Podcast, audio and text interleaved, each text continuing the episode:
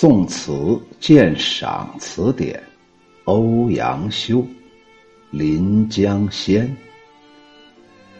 临江仙》，欧阳修。柳外清雷池上雨，雨声低碎荷声？小楼西角断鸿鸣，阑干倚处待得月华生。燕子飞来窥画栋，玉钩垂下连津。凉波不动电蚊平，水晶双枕傍有堕钗痕。《临江仙》是唐教坊的一个曲子，后来用作了词牌，是双调小令。它的名字还叫做谢兴恩。雁后归，画屏春，庭院深深采莲回。响娉婷，瑞鹤仙令，鸳鸯梦，玉连环。可是秋雨荷塘最喜欢的还是临江仙。你想想，一个仙人，一个神仙，面临着浩荡的江水，那是多么美的一幅飘逸洒脱的。图画呢？这《临江仙》呢，非常有名的有很多很多。我给大家读上一个：明朝有一个人叫杨慎写的《临江仙》。我说杨慎也罢，《临江仙》也罢，大家还是不了解。我一读，大家就会热泪盈眶。滚滚长江东逝水，浪花淘尽英雄。是非成败转头空，青山依旧在，几度夕阳红。白发渔樵江渚上，惯看秋月春风。一壶浊酒喜相逢，古今多少事，都付笑谈中。滚滚长江东逝水，浪花淘尽英雄。是非成败转头空，青山依旧在，几度夕阳红。白发渔樵江渚上，惯看秋月春风。一壶浊酒喜相逢，古今多少事，都付笑谈中。我唱的好，没办法。清雷指的是雷声不大，栏杆指的是纵横交错的样子。梦啼妆泪红阑干，这是白居易在《琵琶行》当中形容那个商女呀，形容那个琵琶女呀。什么叫做栏杆呢？女子不是化妆吗？好不容易化了几尺厚的粉妆之后。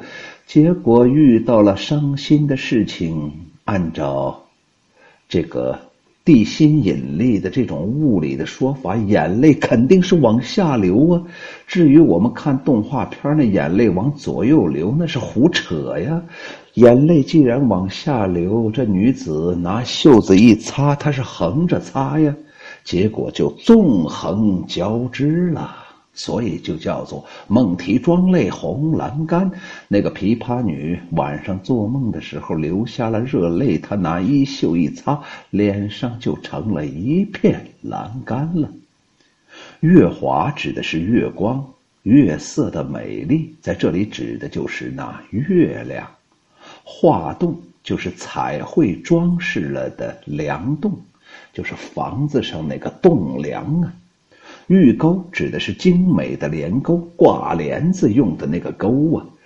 连襟指的是帘子下面垂下来的用以装饰的布帛，在这里指的就是帘幕嘛。凉波这一句指的是竹子做的凉席，平整如不动的波纹。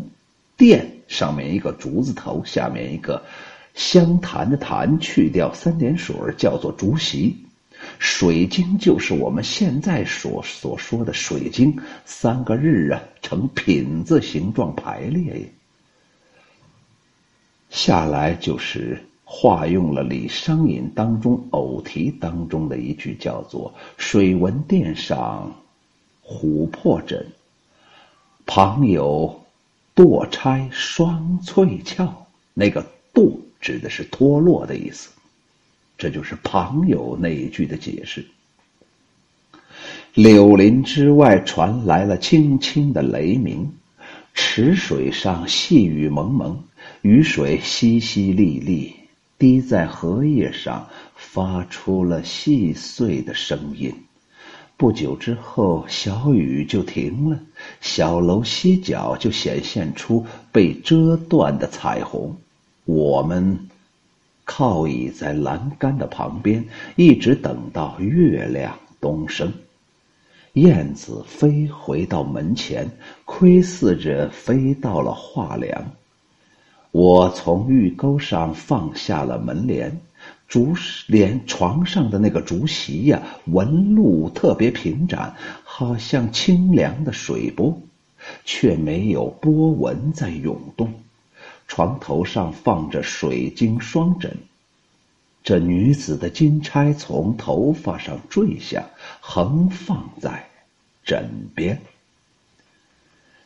这首词写的是夏日的傍晚，阵雨刚过，月亮升起之后，楼外楼内的景象，几乎是句句都在写景，而情意尽在这景色当中。柳何处？词人不曾交代，柳到底在哪里呢？然而无论远近，雷声则来自柳的那一边。雷被柳给隔住了，音量就减小了，所以叫做轻雷。隐隐隆隆的雷声传来，哎，反而不同于当头霹雳。雷柳之外，而雨到了池中，池水的雨水，池水和雨水是难分彼此。到底哪里是池水，哪里是雨水，实在是分不清楚。雨水落到了池上，雷已经停止了，只听到沙沙飒飒的风声。哦，原来不是风声，是雨声，滴碎和声。齐步两个声字叠用，最奇特的就是为啥不用两个声音叠用呢？按理来说，这句话应该叫做“雨声滴碎声声”。为什么非得加个荷叶呢？为什么要非得加个荷呢？和声乃其叶盖之声。哦，原来这和尚的声音呢，不是和尚，不是寺庙的和尚，是荷叶上的声音呢，是叶盖整个叶面荷叶上的声音。我不知道各位朋友听到过雨打芭蕉或者雨打荷叶的声音没有？如果大家没有听过，那说明大家少了一些文化的修养，少了一些细致的观察，少了一些生活的经历。等到明年的时候，大家还是听听雨打芭蕉、雨打荷叶的声音吧，要不然我在这里说来说去，大家还是不懂啊。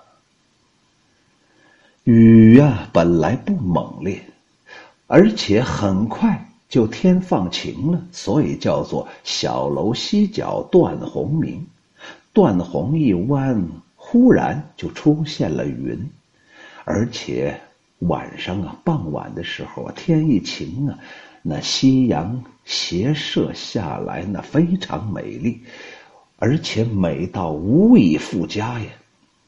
最后又只用了一个名字，而断鸿之美、斜阳之美、雨后晚晴的碧空如洗之美，被这里面的一个名字全都写出来了，因为它表现了极其丰富的光线、色彩、时间，境界深远。断鸿出现在小楼的西角，由此引出了上片闻雷听雨的这个人。这个人到底是谁呢？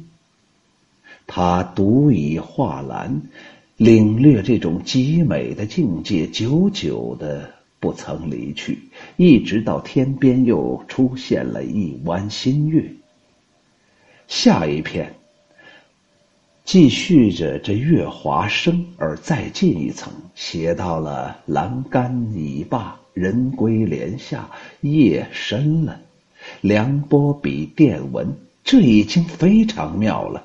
又用了一个“不动”这么两个字，用了一个平字，写的是那种静；用了一个“不动”，让人感觉到又好像那种。波光粼粼，言下之意不就写这个主人公在动与不动之中，在思与不思之间，在牵挂和不牵挂之间，在痛苦和不痛苦之间，在惆怅和不惆怅之间，在伤感和不伤感之间，他得做一个选择吗？前面的他都不选，他都选的是后面的，他怎么可能不痛苦呢？这“水晶枕”三个字，加倍的渲染了画栋玉钩，也是一种凉的感觉呀。就是用那种精美华丽的东西来写理想的人间境界，可是结尾却用了“拆横”两个字，写出了在夏天的晚上，有那么一个人睡不着觉啊。这词啊，写到这种场景，也就是没有办法可说了。可是秋雨荷塘啊，还想再啰嗦两句。我特别佩服欧阳修对细节的描写。他说：“柳外清雷池上雨，雨声低碎何声？”就是你能想到，欧阳修目力所及，周围都。一层一层的柳树，那个柳叶、那个柳荫呢，遮得非常密，以至于把远处的雷声都给遮住了。远处的雷声可能跟……原子弹声音一样大，可是传到欧阳修这儿的时候，已经被层层柳树给遮住了，好像就像秋雨荷塘这温柔善良、带有磁性的男人的美好的声音一样。然后这雨声。滴滴答答的就打到那荷叶上，说明这雨已经快停了。于是下来就有一句叫做“小楼西角断鸿鸣”，小楼西面那块雨已经断了，彩虹出现了。虽然这彩虹可能是傍晚的，只有一瞬间，但是毕竟非常亮丽，非常美丽。主人公在这么一个美好的场景当中，终于出场了。他倚着栏杆，然后头顶上是一片月光。呀，再丑的主人公站在这么一个亮丽的背景当中，不美也美了；没有诗意的，也就有了诗意了。然后这时候呢，为了让这个画面增添一点动感，让燕子飞上了画栋，让玉钩垂下了帘襟。可是主人公站在那栏杆旁边，站的久了，还是要睡觉啊。人的精力是有限的，人的双腿承受人的肉体也是有。需要一种耐力的，所以他说：“凉波不动，电文平。”哎，这凉席呀，就好像那海浪滔滔，虽然没有那声音，没有那汹涌澎湃的波涛，但是我躺在上面，怎么就感觉到它不平呢？我枕的都是非常好的水晶枕，我们家里是四室八厅啊，可是没有我心爱的人，一切都是白搭。因为我头发上插的簪子、插的金钗已经脱落了，我披头散发，像个疯子一样。不是我形体在发疯，而是我的内心在发狂。临江仙，欧阳修。柳外清雷池上雨，雨声低碎何声？小楼西角断鸿鸣，阑干倚处，待得月华生。燕子飞来窥画栋，玉钩垂下连襟。凉波不动电纹平，水晶双枕，旁有堕钗横。